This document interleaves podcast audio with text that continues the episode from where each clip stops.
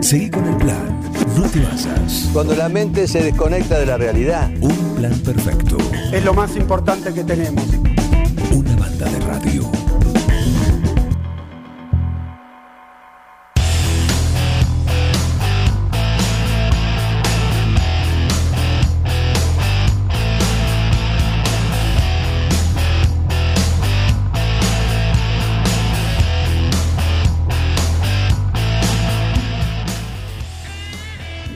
Seguimos acá en un plan perfecto. Me dice la producción que tenemos mensajes. Ah, nos mandan audios. ¿Quién nos manda? A ver, buen día. ¿Quién está ahí del otro lado? Bueno, Juan, yo también me lanzo en mi candidatura. Ajá. Eh, voy a arrancar destruyendo todas las escuelas. ¡Apa! Todas, las voy a, voy a destruir a todas. Y voy a construir una cárcel de lujo el 9 de julio. Porque a la escuela no vamos a ir. Pero en Cana, en Cana vamos todos. ¿eh? Ah, Sumalo entonces, sumalo a la arena. Eh, además de Diógenes, se suma eh, Alfredo Alegre con esta propuesta. Así. Innovadora. Innovadora, ¿eh? Innovadora. Polémica. Eh, pol- bueno, polémica. Eh, polémica, sí, también. Sí, claro. Eh, pero bueno, lo sumamos. ¿eh? Bueno, Alfredo, muchísimas gracias por estar ahí. Tu espacio también está para, para venir a, a contar tu- tus bases y condiciones. Ya estás poniendo un pilar eh, importante, ¿eh? Importante. Ya, lo importante lo logra. Está, la gente va a hablar de esto. Totalmente. Ya se puso en la agenda, puso el debate. En la- Es lo que hay que hacer, ¿no? Sí. Se irrumpe de esa manera. Uno piensa decir, bueno, tengo que arrancar con, con esto por lo menos para hacerme, para generar algo, generar como siempre. Alguien decía una frase, sí, lo importante es generar. Que se hable bien de, que se hable de uno, bien o mal, ya es otra cosa, pero es peor que no se hable. Eso es una máxima que en la política se usa mucho. Hoy está sobre, Claro. eh, sobre, ¿cómo es? Sobreutilizada. Y sí, a veces sí, me parece que para, para irrumpir muchas veces, y hoy como está todo, se busca más título que contenido. Entonces, a veces se, se busca provocar esto para, para tener un minuto en la tele o que la gente, o en las redes sociales, ni hablar ahora, que, Claro. que están tan, tan a la luz, eh, poder hacer ese título fuerte para, para impactar y como vos decís, que hablen. Después uno ve durante todo el día que van hablando, van hablando, y en, no, hay, no hay mucho atrás de eso. ¿Cuánto hay? Eh, justamente iba a eso, porque el otro día leía justamente un, una algo en relación a la a esto que se crea con las redes, ¿no? La- esa vida paralela en el cual se muestra todo o se dice todo, pero es una parte de, de quien lo dice nada más, es una construcción, es una cosa ficticia de quien de cada uno, ¿no? El, el que, el que utiliza esa red. Y hablaba de, sobre todo en política, lo que es el, el tema del Twitter. Claro. Todo el tiempo. ¿sí? Una frase, tratar de generar un título, algo, pero en el día, en el momento. Totalmente. Al otro día arranca de nuevo. La, la- la inmediatez de- del Twitter genera eso. Acá en. Viste, en 9 de julio no, no hay- no hay tanto, tanto la utilización política del Twitter, uno lo ve más a nivel provincial y nacional, pero es lo que decís. Es constantemente. Y yo, en lo personal, soy más consumidor del Twitter que, que de otras redes. Sí. eh, en lo personal. Me, me- me gusta mucho justamente por esto que vos decís.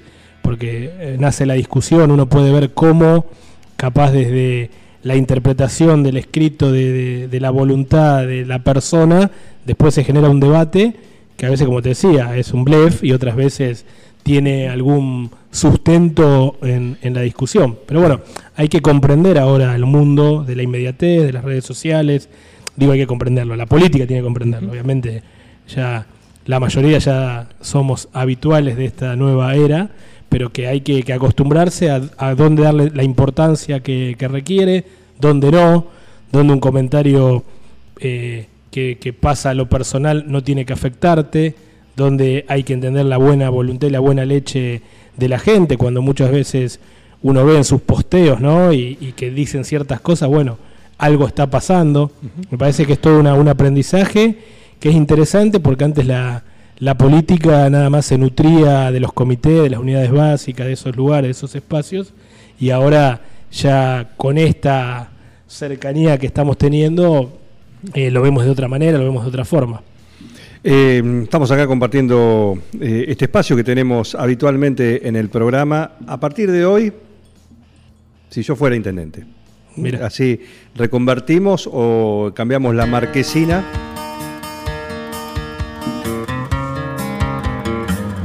Y viene con banda de sonido. Viene con banda de sonido. Bueno, Sí. Se va armando el, el auditorio también. Si yo fuera, Si fuera carpintero, dice Robert Plant. bueno, si fuera intendente, ¿eh? es charlas a futuro en el cual participan Nacho Palacios, eh, Esteban Audín y, y María José Gentili, habitualmente acá en un plan perfecto, más algún otro que se va se van sumando a lo largo del camino. como los de recién, que el que hizo la propuesta, ¿no? De Como, claro, ese es Alfredo Alegre. Alfredo Alegre. Sí, y después tenemos el, eh, eh, a Diógenes, que, que, bueno, lo esperamos, ya está armado para, para que venga a contar justamente esta, esta irrupción. ¿eh? Eh, el tema de la comunicación es interesante también, ¿no? Porque cada, cada gobierno, cada administración, sea al nivel que sea, bueno, la utiliza, y hoy por hoy justamente con, hablas con la inmediatez de las redes sociales, eh, dentro de un contexto de una intendencia. ¿Cuál es tu esquema? ¿Qué, tenés, mm, qué armarías vos en cuanto a la comunicación oficial? O a la comunicación de, los actos de gobierno.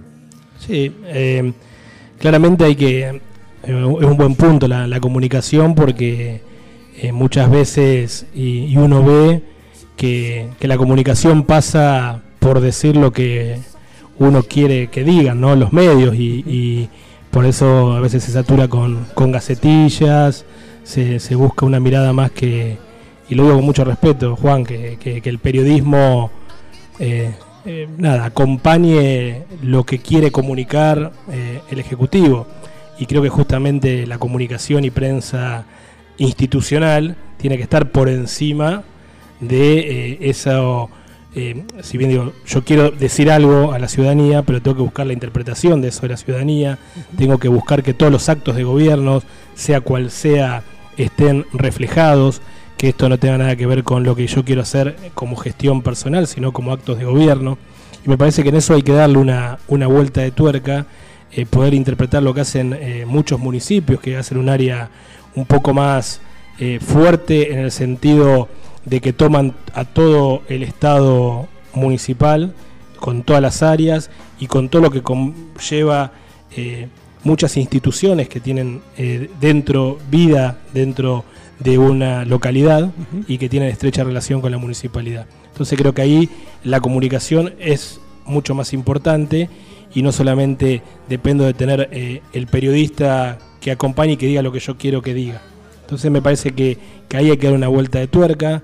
Yo siempre pienso que tenemos que trabajar en, no sé la palabra es en medios propios, pero que sí, que, que- que origine eh, el contenido cada área de gobierno para que la sociedad vea lo que se está haciendo y pueda interpretar y pueda interpelar, porque me parece que una de las cosas que tenemos que lograr es mayor democracia, y lograr eh, mayor democracia se hace ante la interpelación del funcionario.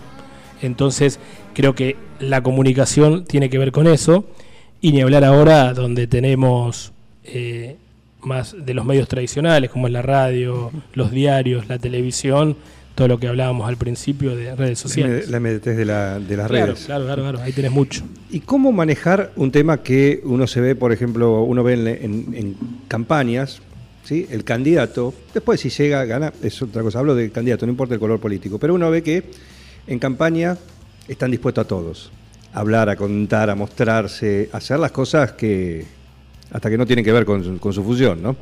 Con, están en campaña, claramente. Después llegan, al que le toca, llega y tiene esos 100 días de gracia, como se dice, de crédito a favor, a favor, ¿sí? ponerle estos 100 días, y después empieza, empieza, ¿viste? De acuerdo a cómo va, empiezan a, a- como a acabarse ese hechizo, ¿sí? Y le empiezan a, por ahí a entrar alguna bala, Claro. ¿sí? Alguna cosa, y ahí, en este caso, el ex candidato, el, el ahora electo en, en la función, bueno, por ahí empieza a cerrarse. Empieza a decir, bueno, para ahora no vamos a comunicar, ahora no soy tan simpático, ahora, no- no me, ahora me empiezan a molestar cosas que antes no me molestaban. Eh, ¿Cómo manejar eso? Porque a su vez es parte de, de lo que es, eh, viene con la cajita feliz, como decimos, ¿no? No, claro, Eh, claro, claro. Vos estás ahí arriba, pero tenés que comunicar, estás en respuesta y si te piden alguna, alguna cuestión, te gusta o no, tenés que dar explicaciones.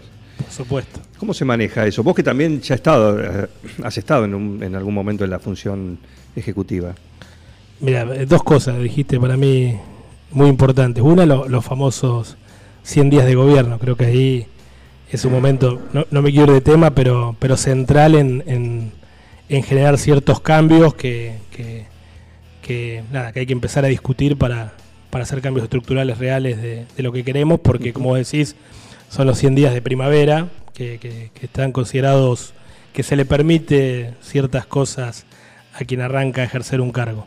Pero con respecto al otro, también creo que va por la persona, ¿no? Yo, eh, por lo menos en lo personal, nunca. Eh, uno no, no, trata de esquivar eh, en la función, obviamente.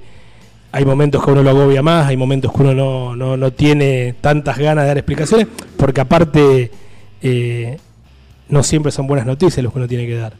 Pero otra máxima de la política, no recuerdo quién lo decía, gobernar es explicar.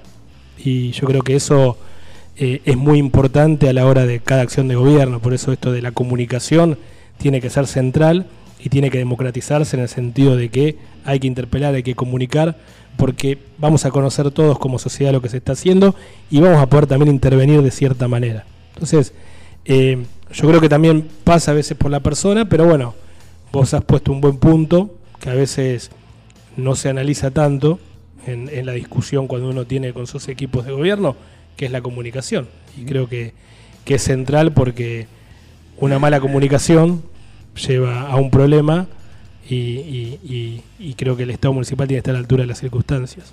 Eh, ¿Sos amigo de la figura del vocero?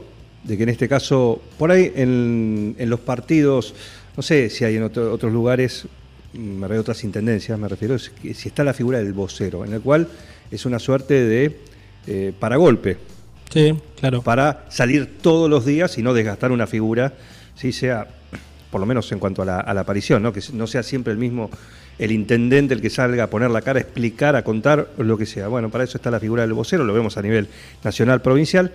Eh, ¿Vos como sos amigo de esa figura? Mira, eh, lo que se utiliza mucho en los municipios y, y se ha utilizado en otras etapas, yo en la actualidad, el 9 de julio no, es el secretario de gobierno. Ajá. Siempre ha sido el- un poco el vocero, Esa figura.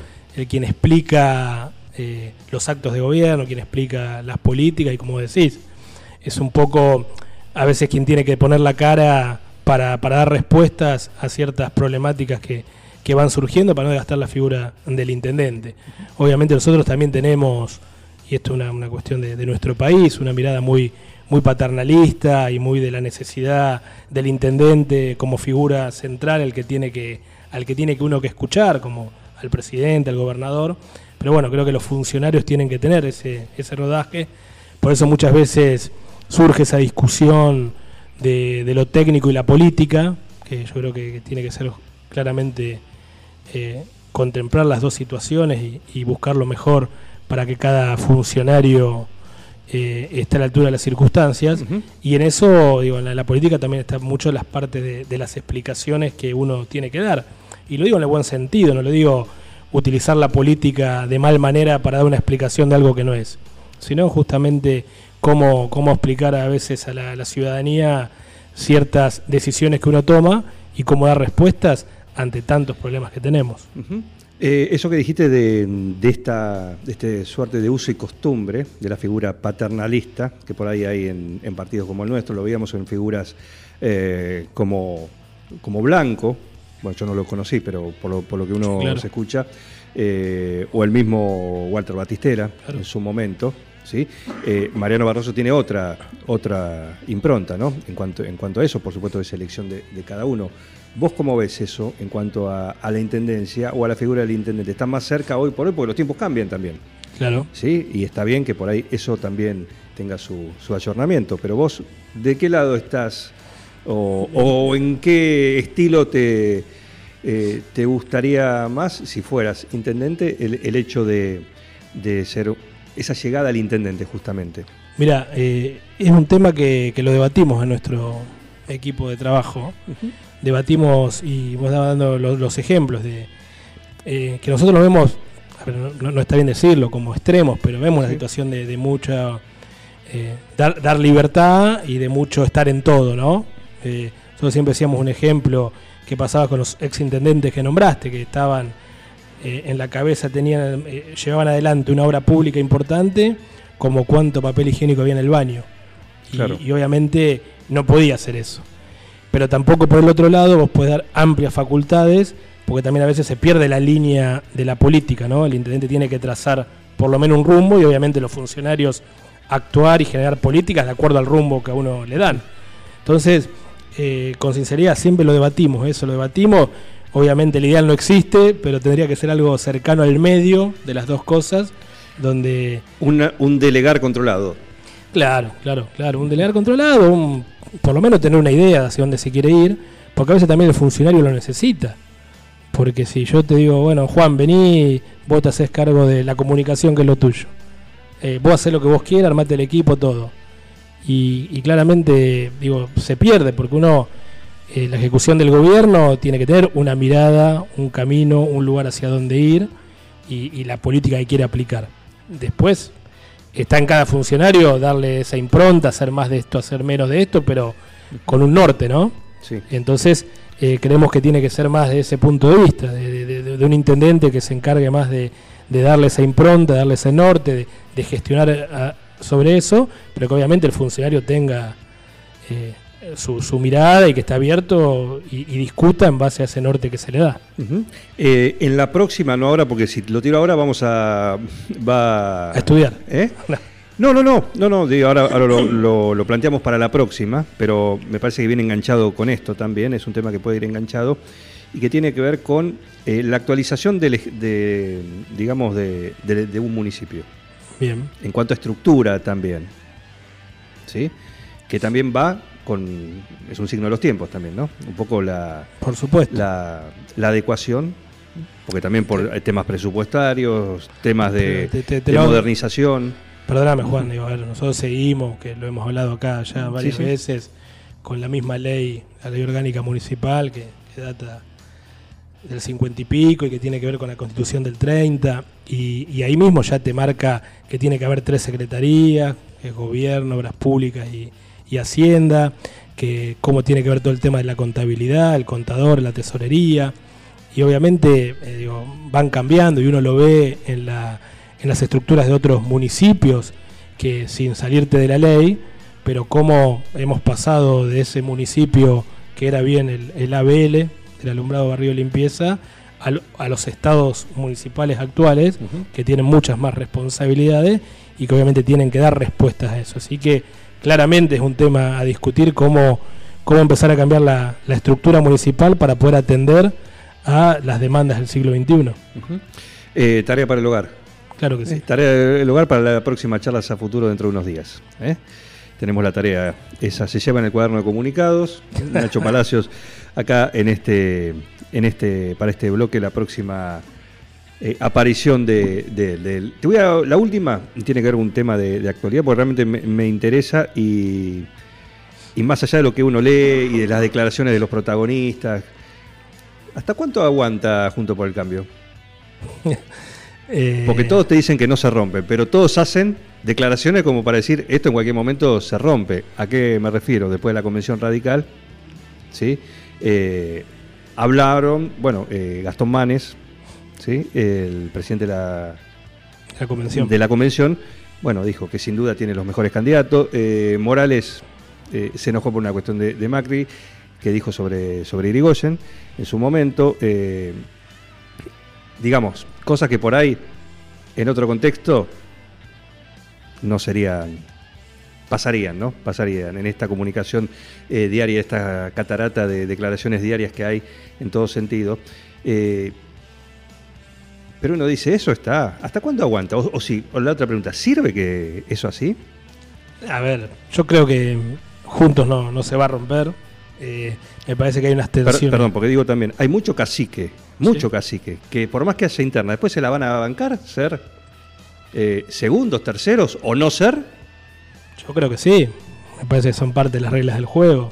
Eh, obviamente hay tensiones naturales que tienen que ver con no solo las candidaturas, sino también cómo, cómo encarar el frente de cara al futuro, ¿no? Digo, hay una discusión clara que es la de la incorporación de los libertarios, de Milei, que claramente el radicalismo no, no está de acuerdo porque no, no comparte las ideas. Entonces, dentro del frente ha puesto los límites que, que ideológicamente eh, estamos dispuestos hasta, hasta cierto lugar. Entonces creo que hay una tensión natural sobre eso, que obviamente no le hace bien al frente la discusión pública. Nosotros no estamos de acuerdo, bueno, personal estoy de acuerdo en esa discusión, eh, pero a veces es inevitable, lo hemos tenido acá el 9 de julio también.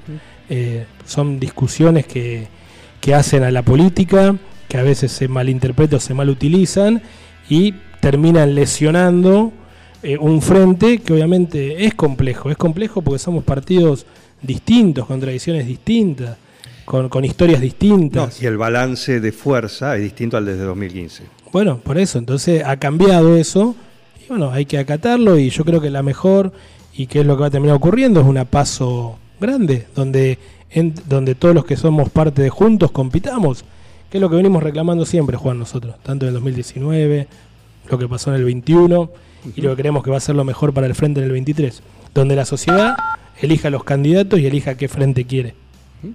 Se comunican y decirle que mande saludos a la comisión de legislación. Y además, eh, esta persona te manda, me pide que te mande un abrazo. Bueno, bueno, muchas gracias. La verdad que un gusto la, Comisión de legislación sale a la cancha con.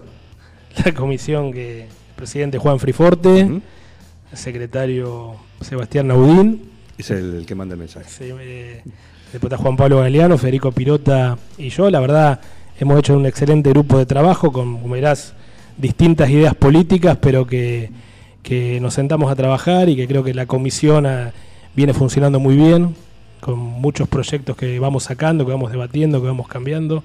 Es un gusto haber encontrado grandes personas de distintas ideas políticas y creo que es un fiel reflejo que, que se pueden hacer las cosas. Lamento ya no haber estado por, por cuestiones de salud. No, ayer eh, no, no pude participar de la reunión por, por mi gripe. por Mañana, tienen, mañana hay sesión. Mañana sesión. ¿Qué es lo importante? Eh, Lo más importante es sesión especial por Malvinas, reconocimiento institucional Sí. a los excombatientes, así que eso va a ser lo, lo central. Y después eh, temas que ahora a las 12 vamos a estar charlando cómo se va a dar la sesión ordinaria. ¿Presupuesto? Presupuesto todavía no, entiendo que el, el jueves, que la próxima sesión, La próxima. ahí lo estamos debatiendo. Llegan para ese, tienen que hacerlo sí o sí. Sí, sí, para eso lo hacemos. Perfecto. Eh, en esta suerte de homenajes, que te digo por, por ahí, eh, viene bien, ¿sí? en, la, en la previa, eh, nosotros ahora vamos a hacer un homenaje en el próximo bloque. Bueno, ¿sí? muy bien. Eh, eh, se retiró, se jubiló finalmente el señor, eh, el ingeniero Héctor Carta. ¿sí? Así que por ahí le pueden hacer un, un homenaje en el... eh, Sí, claro ¿viste? que sí. Alguna... No sé, alguna sesión Un especial, una calle, él pide una ¿Cómo calle. no? ¿Una calle? Una calle, una calle rural, por Pero- supuesto, ¿no? Mejor no decirle porque tiene que estar fallecido para que le pongan el nombre a la No, calle. pero entonces- queremos cambiar eso, porque No, este- hay que cambiar la legislación. Este Está estudio bien, se llama Miguel Ángel Bengoa Está bien, está bien. Tenemos que cambiar la y legislación. el hombre está acá. Tenemos. ¿sí? Está bien. Los homenajes en vida. Claro que sí. Después el homenajeo no lo disfruta. No, no. ¿Qué mejor que transitar la calle que lleva tu nombre? Una Una avenida, una avenida. Upa, bien. Está bien. Está bien. Ya empezó a pedir. de avenida para arriba. ¿eh? De avenida Aveni- para- avenida, ruta, ruta provincial por lo menos. Claro, ¿Mm? está bien. Ruta provincial. Rotonda al te va. ¿Rotonda? No, avenida o, ruta, por lo menos. Avenida o ruta, ahí, somos. Muy bien. Ahí tenés. ¿eh? Nosotros lo homenajeamos en el próximo bloque acá, en un plan perfecto. Bueno, Nacho, muchísimas gracias. ¿eh? Gracias Se lleva las tareas y dejó inaugurada la nueva, la nueva casa que tiene este espacio, en el cual participa Nacho, participa Esteban Audín, que le mando un saludo que está ahí prendido, y María José Gentile, ¿sí? que es justamente charlar fuera de agenda, de los temas que son de agenda, cómo, cómo ven ellos o qué harían si les toca estar ¿sí? al frente de los designios de la Intendencia de 9 de julio. Alguno de ellos, el año que viene, quizás pueda empezar a, a concretar cada una de las cosas que viene contando periódicamente acá en este espacio, que a partir de hoy se retitula Si yo fuera intendente.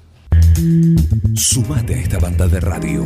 El compendio de quedar como el culo con todo el mundo. Un plan perfecto. ¿Pero dónde se vio esto? ¿Estás adentro o estás afuera? Una cosa de las más repulsivas y repugnantes que he advertido en mi existencia. Un plan perfecto. Se le quemaron los libros, ¿eh? Una banda de radio.